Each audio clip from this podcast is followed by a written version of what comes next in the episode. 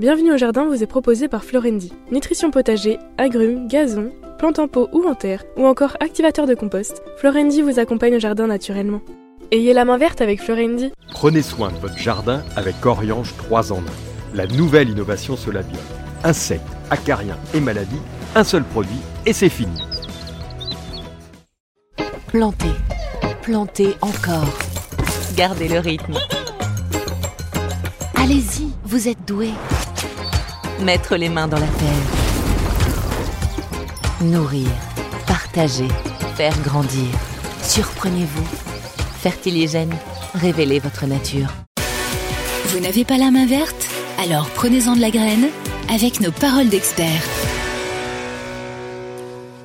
Comme nous avons un invité expert en la matière, puisqu'il a fait le livre suivant sur le changement climatique, nous allons parler tout simplement des impacts du changement climatique sur la nature et les jardins, en ayant, contrairement à beaucoup de nos confrères, pas forcément un regard 100% négatif, parce que je pense que comme en toute chose, il y a du bon et il y a du mauvais.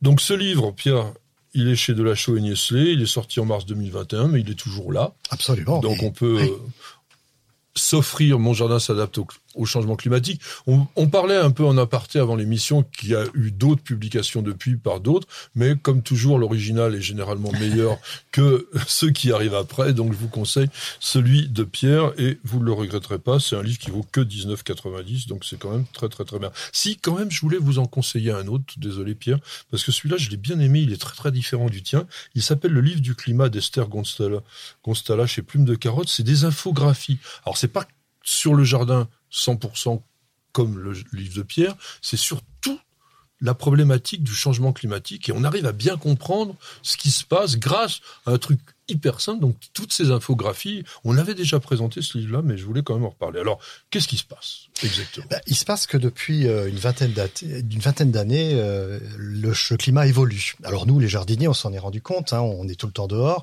On voit bien que les floraisons sont de plus en plus hâtives. On voit bien que les feuilles tombent de plus en plus tardivement.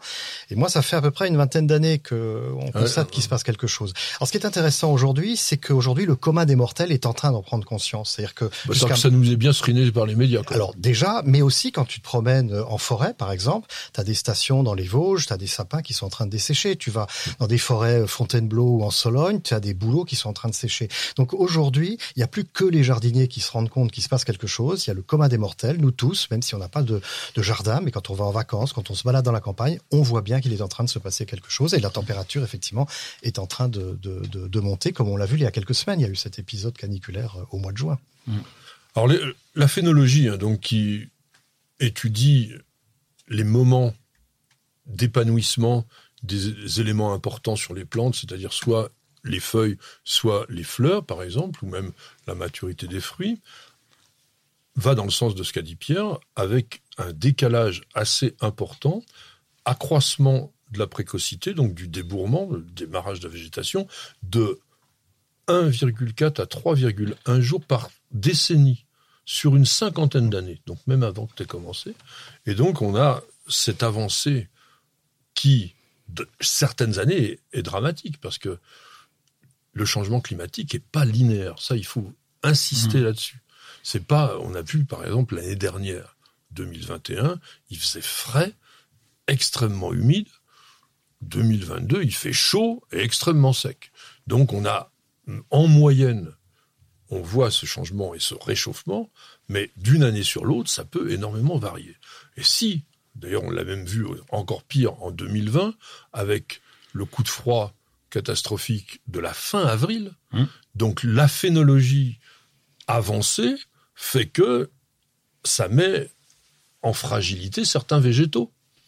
Et quand tu parlais tout à l'heure en aparté de peut-être cultiver demain des amandiers à Vitel, ça me semble toujours problématique en dépit du changement climatique. Oui, d'autant que la floraison est en février, et chez nous en février, ça pince encore un peu. Hein. Ben, Ouais. ça- voilà. C'est- effectivement, et, et là Patrick, je suis d'accord avec toi, c'est un peu trompeur ce, ce, ce principe du, du changement climatique parce que tout le monde a l'impression, tous les jardiniers ont l'impression qu'ils vont pouvoir cultiver effectivement des oliviers au nord de l'Europe euh, et qu'on pouvoir déplacer toute cette flore méditerranéenne au nord de l'Europe. Or c'est pas vrai, comme tu dis très justement, c'est-à-dire que les étés sont peut-être chauds et secs et caniculaires. En revanche, les hivers vont rester froids, c'est-à-dire qu'au nord de l'Europe, on a des hivers avec du gel, de la neige, et donc il faut faire très attention effectivement de pas se dire bah, c'est facile, il suffit tout simplement de transposer cette végétation du sud vers le nord et on a solutionné le problème.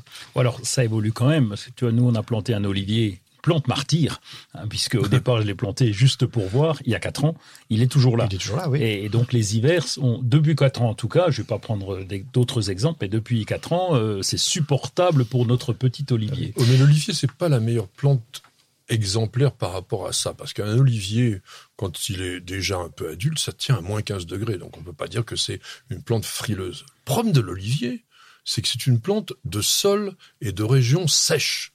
Donc quand on a des hivers humides, comme on a eu en 2021, ça c'est catastrophique pour l'olivier, avec le potentiel de d'énormément de maladies euh, de, de maladies cryptogamiques, pas, pas climatiques.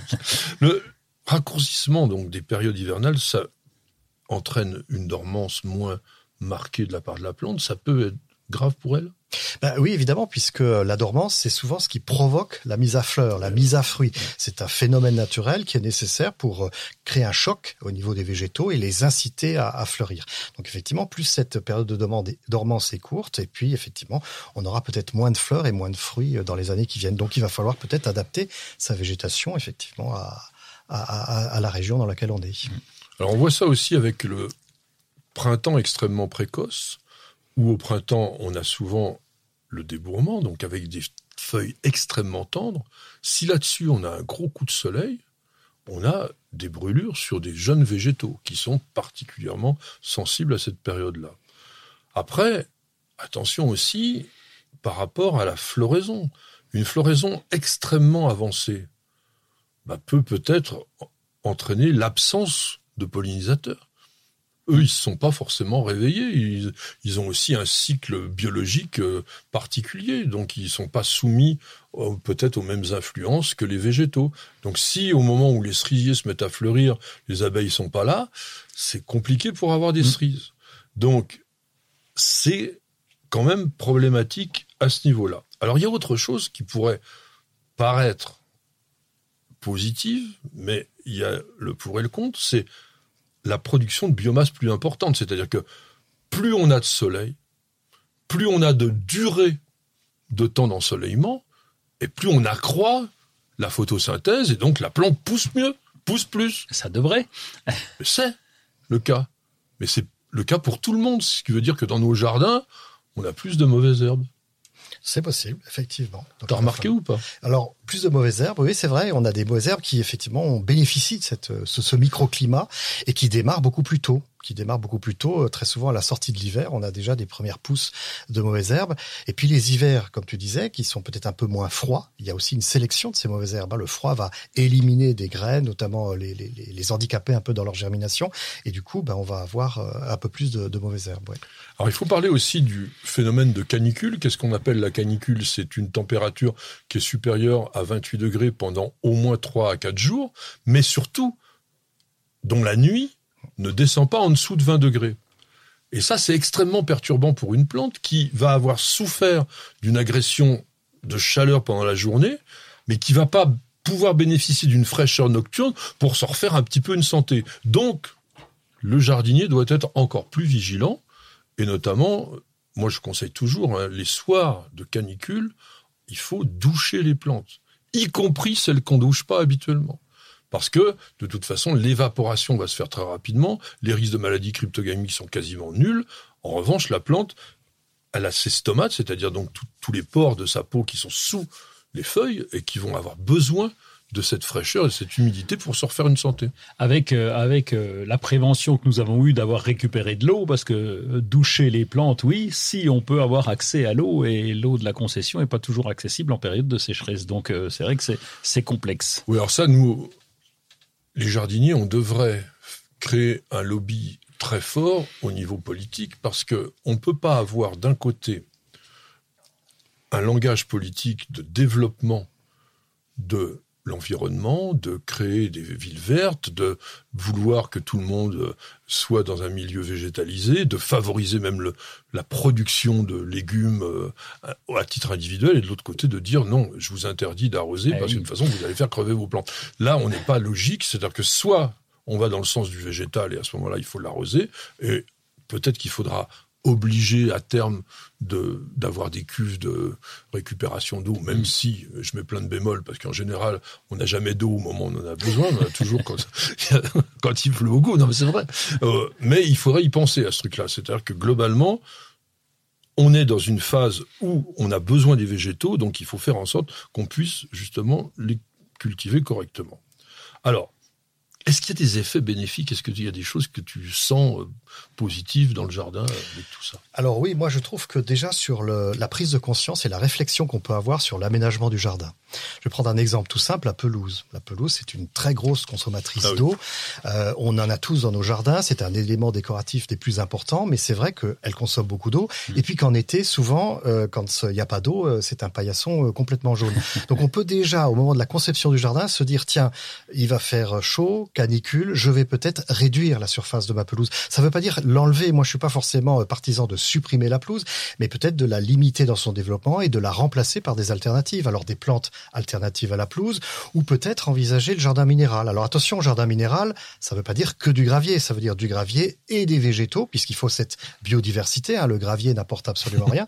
Donc on peut imaginer des jardins qui sont euh, qui seront demain des jardins qui alternent avec de la pelouse, peut-être sur des surfaces moins importantes, et des parties beaucoup plus minérales, mais avec euh, du gravier associé à des à des Eh végétaux. ben, nous, on l'a fait déjà depuis longtemps, puisqu'en fait, on a des parties qui sont en paillettes d'ar- d'ardoise, parce que c'est quand même plus facile d'entretien qu'une pelouse. Et comme en plus, bon là c'est différent, mais on a un jardin très ombragé, faire une pelouse à l'ombre, ça c'est aussi autre chose, beaucoup plus difficile. Il y a une chose importante dans le positif quand même du réchauffement climatique pour les végétaux, c'est l'augmentation du taux de sucre dans les fruits. Ah oui. Et puis le pinard, aujourd'hui, hein, c'est 14 degrés. Hein, euh, du- 11 degrés, on en Et bientôt, plus. il y en aura en Bretagne. Ah oui, alors.